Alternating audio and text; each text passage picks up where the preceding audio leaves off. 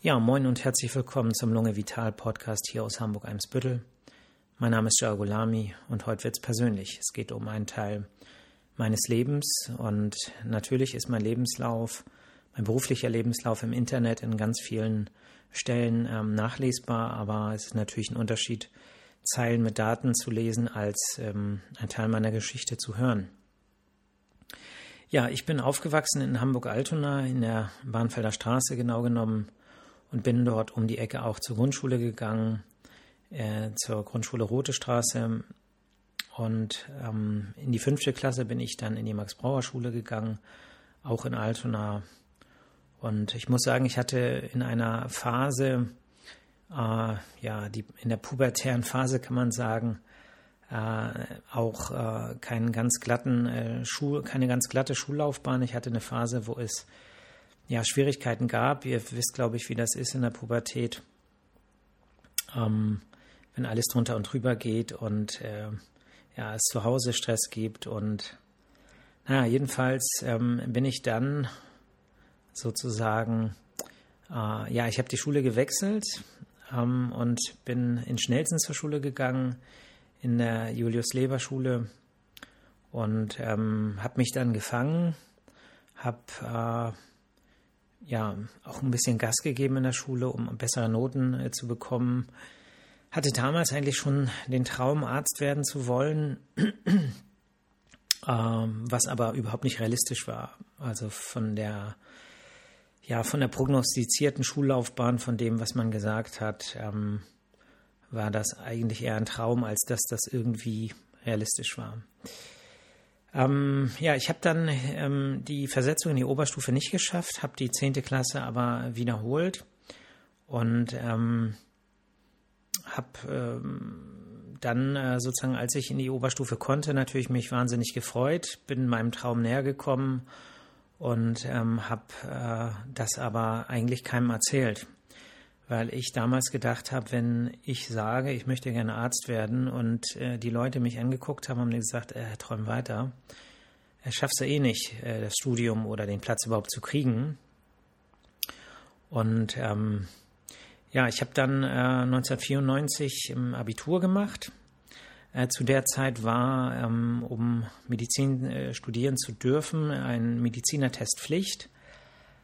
Und ähm, ja, dieser Medizinertest, der, ähm, den gibt es ja immer noch. Ähm, also aktuell ist er freiwillig, damals musste jeder den machen. Und ähm, viele hatten den im letzten Schuljahr gemacht, ähm, ich leider nicht, sodass ich, ähm, weil man den nur einmal im Jahr machen konnte, dann ähm, ja im Prinzip ein bisschen Freizeit hatte und ähm, mich dann aber auch gut auf diesen Test vorbereiten konnte. Ich habe einen Vorbereitungskurs gemacht. Ich habe ähm, mir Vorbereitungshefte gekauft und äh, trainiert und trainiert und trainiert. Hatte dann im November äh, 94 den Test gemacht und ähm, ja, dann habe ich gezittert, ob das klappt mit dem Studienplatz.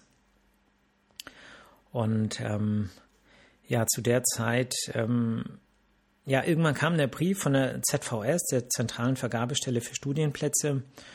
Und äh, was ein bisschen ärgerlich war, mein großer Bruder hatte diesen Umschlag aufgemacht, weil ich habe natürlich äh, darauf gefiebert.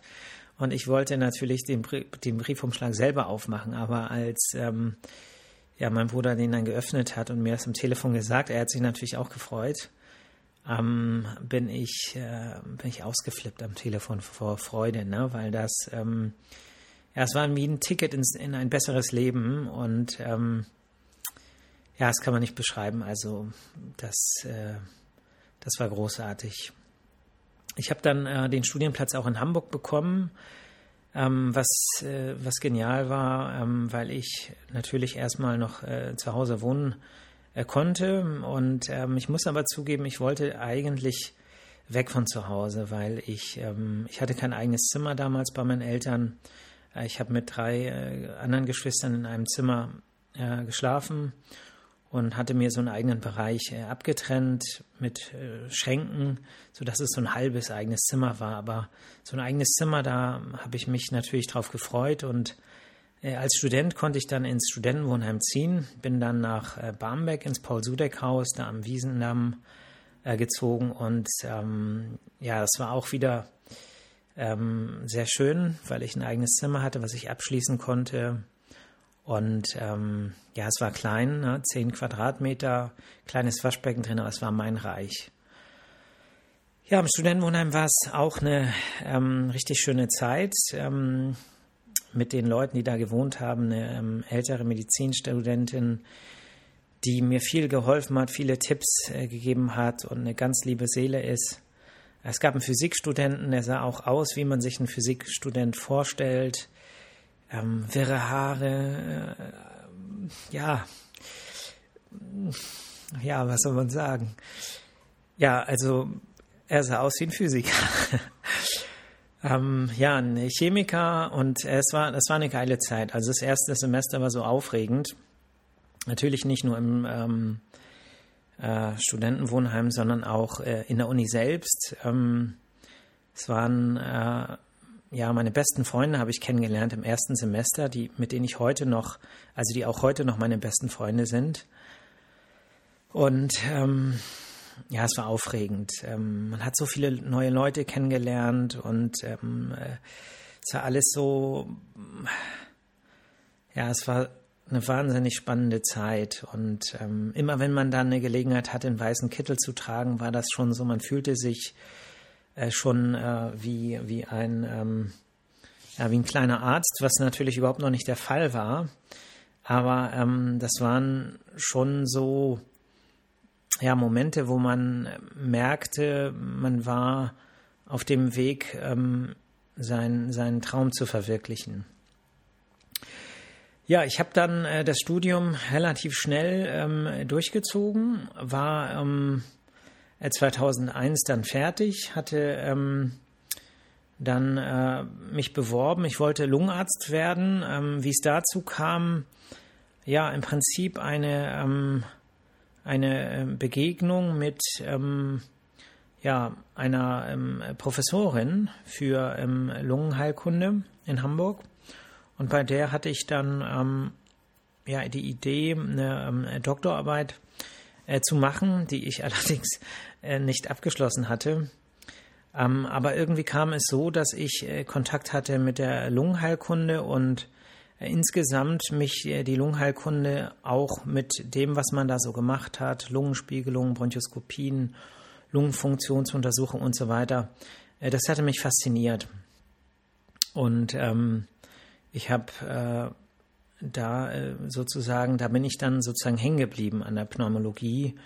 Und ähm, ich fand das auch innerhalb der äh, inneren Medizin so das spannendste Fach. Und irgendwie waren die Pneumologen auch alle auch, auch alle cool drauf. Also es waren nette Leute. Man äh, hat ja manchmal, ist natürlich, das ist auch Klischee und äh, trifft natürlich nicht immer zu, aber irgendwie zum Beispiel, äh, was so Kardiologen angeht, hatte man immer so den Eindruck, die waren ja so ein bisschen die Chirurgen der Internisten.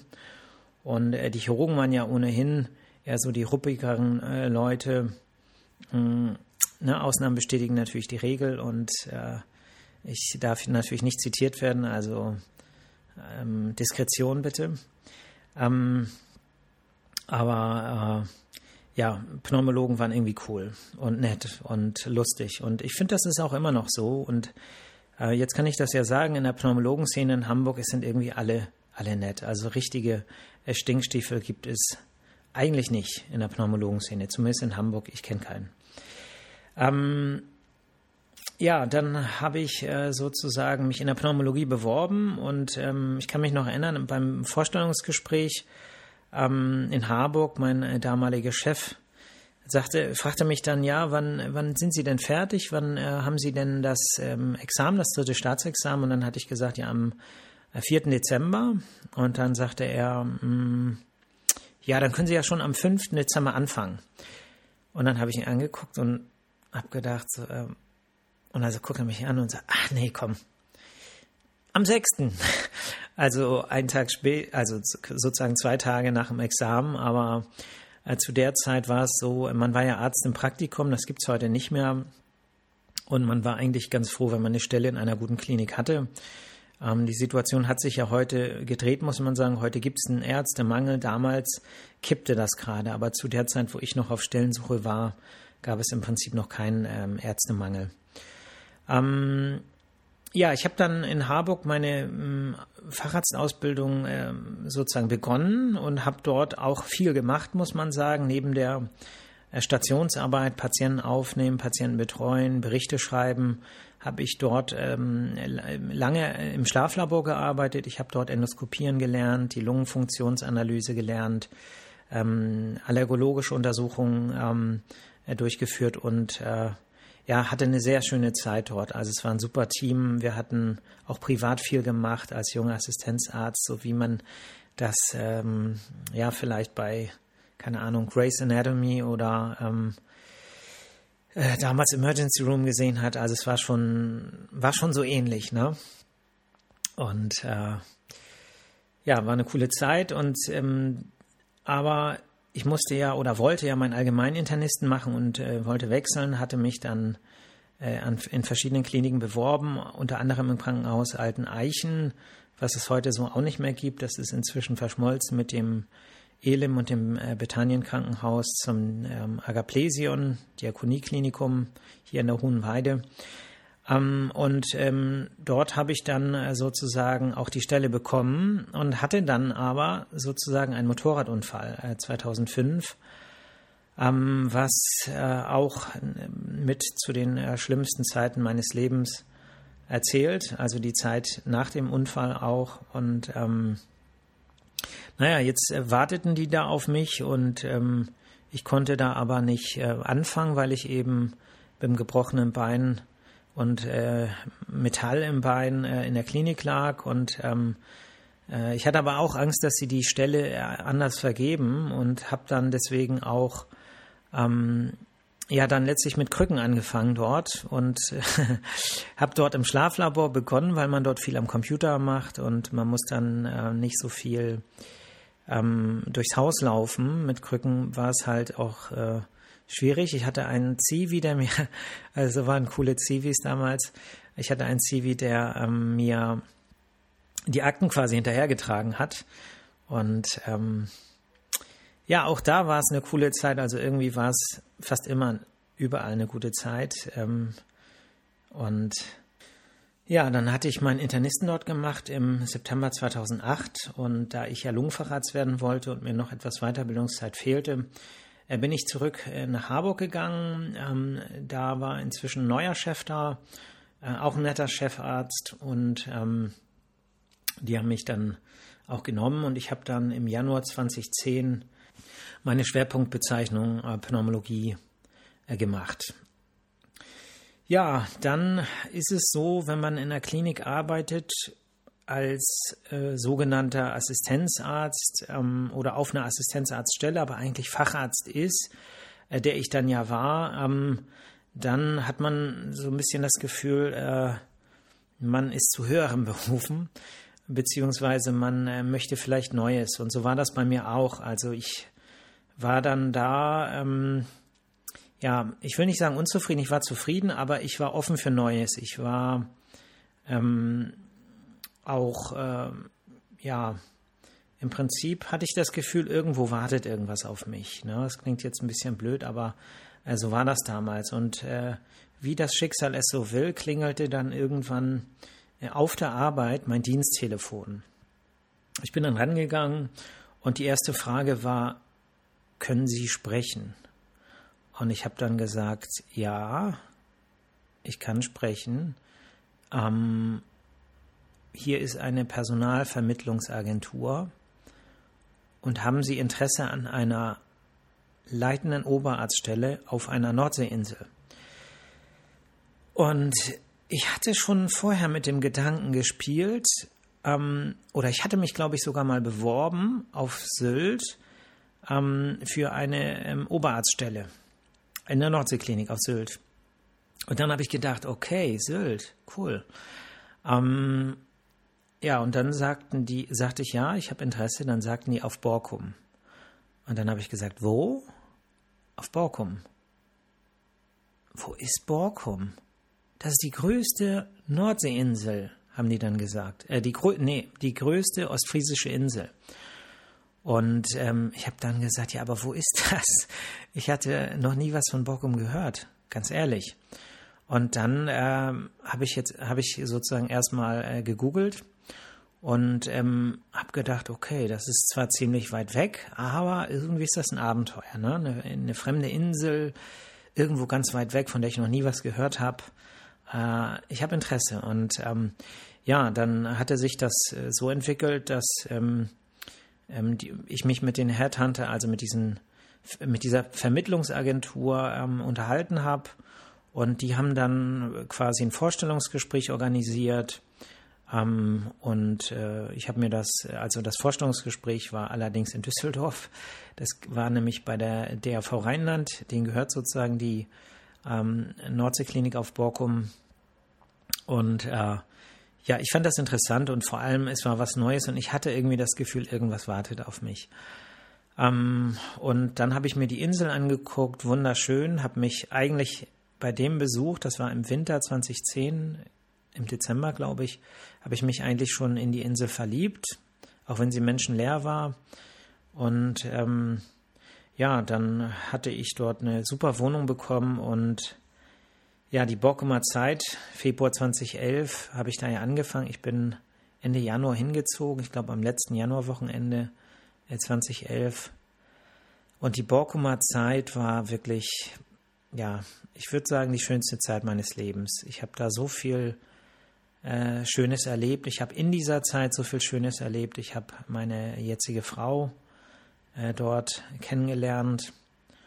Und ähm, ja, Bockum war, Bockum ist ein, ja, ein Teil meines Herzens. Und das wird es, glaube ich, immer bleiben. Ähm, ja, wäre eine eigene ähm, Podcast-Folge über Borkum zu sprechen. Wer weiß, vielleicht mache ich das auch mal, ähm, wenn es überhaupt jemanden interessiert. Ähm, ja, und dann war es aber so, dass ich irgendwann das Gefühl hatte, ähm, dass ich zurück muss. Ähm, das lag natürlich auch daran, dass ich hier meine Familie äh, in Hamburg habe, also meine Eltern, meine Geschwister, meine Nichten und Neffen, die ich alle äh, sehr doll liebe. Und ähm, ja, und ja, man macht sich natürlich Gedanken und alles ist ja irgendwie auch vergänglich. Und ähm, so schön es irgendwo ist, ähm, ja, meine Schwägerin sagt immer, vom schönen Teller essen macht auch nicht satt. Das bedeutet, ähm, man muss äh, ja, man muss im Prinzip in Bewegung bleiben und man muss dorthin, wo das Herz ruft. Und die Rufe nach Hamburg waren dann irgendwie lauter, sodass ich eigentlich ab 2016 etwa äh, mich orientiert habe und mich niederlassen wollte, was aber nicht so einfach ist, weil ähm, man ja eine Praxis übernehmen muss und ähm, die, äh, ja, die ähm, Praxisinhaber, die diese, ähm, diesen KV-Sitz haben, die ähm, ja, können das ja im Prinzip entscheiden, an wem die ihre Praxis verkaufen. Und da kann man noch so sehr wollen. Man muss sich, äh, man muss jemanden finden. Äh, da gibt es sozusagen zwar formal Ausschreibungen, aber praktisch ist es so, dass ähm, die Verkäu also die KV in KV-Sitzinhaber das letztlich entscheiden und formal dann nochmal ausgeschrieben wird, aber letztlich ähm, gibt es da jetzt nichts, wo man irgendwo in eine Zeitung guckt und sagt, aha, da wird ein Sitz frei, jetzt, schreibe, jetzt bewerbe ich mich mal. Das ist dann vorher alles eigentlich schon gelaufen. Und ähm, ja, ich hatte halt lange nichts gefunden. Der Druck wurde aber immer größer, sodass ich dann irgendwann auch aggressiver, ähm, aggressiver heißt, äh, also mehr auf die Leute zugegangen bin, die Leute angerufen habe, ähm, alle, wo ich dachte, okay, die kommen langsam vielleicht ins Rentenalter oder haben vielleicht auch keine Lust mehr, ähm, habe ich durchtelefoniert und äh, bei einem hat es dann letztlich äh, geklappt und ähm, die ganze, ähm, ja, der, die Übergangsphase ist leider nicht so schön geworden, wie wir uns das sicherlich beide gewünscht hatten, aber jetzt ist es so, jetzt bin ich hier in Eimsbüttel und ich bin froh darüber, weil es Spaß macht, es ist eine Menge Arbeit, ähm, es ist ein Laden, der in die Jahre gekommen ist, aber es ist ein Laden, aus dem man was richtig Schönes machen kann. Und die ganze Mannschaft und ich sind dabei. eineinhalb Jahre sind wir jetzt dabei und vieles hat sich getan, vieles, was die Patienten vielleicht sehen, aber noch mehr, was sozusagen hinter den Kulissen passiert. Und ähm, ja, jeden Tag passiert was Neues, was Spannendes. Und äh, übrigens ist das kein Hubschrauber, der gerade startet, sondern mein Laptop, der äh, ja, wo die Lüftung gerade ein bisschen übertreibt. Ja, wir wären dann auch schon am Ende der heutigen Folge. Ich danke euch mal wieder äh, für die Aufmerksamkeit. Ich hoffe, dass euch so private äh, Stories überhaupt interessieren. Ähm, ich habe natürlich noch ein paar andere Stories auf Lager. Schreibt mir, wenn äh, ihr generell äh, sowas auch interessant findet oder ob ihr ähm, eher medizinischen äh, Inhalt hören möchtet. Da gibt es natürlich auch ganz, ganz viel, ähm, was man aufarbeiten kann. Ja, passt gut auf euch auf, passt gut auf andere auf, nehmt Rücksicht, ärgert euch nicht über Dinge, die ihr nicht ändern könnt. Das bringt euch nichts, es ist nur schlecht für eure Gesundheit. Und Dinge, die ihr ändern könnt und über die ihr euch ärgert, ändert sie. Dann müsst ihr euch auch darüber nicht mehr ärgern. Heute sind viele neue Maßnahmen beschlossen worden, äh, was Infektionsschutz angeht. Die machen den Alltag nicht leichter, aber denkt daran, äh, der, das Ziel ist, dafür zu sorgen, dass möglichst wenig Menschen krank werden und äh, dafür ist die eine oder andere Maßnahme begrenzt, zeitlich begrenzt, äh, denke ich, äh, auch nicht verkehrt zu treffen. Ähm, wir sehen, oh nee, wir sehen uns nicht. Ihr hört mich nächste Woche Freitag wieder und bis dahin macht's gut. Ciao.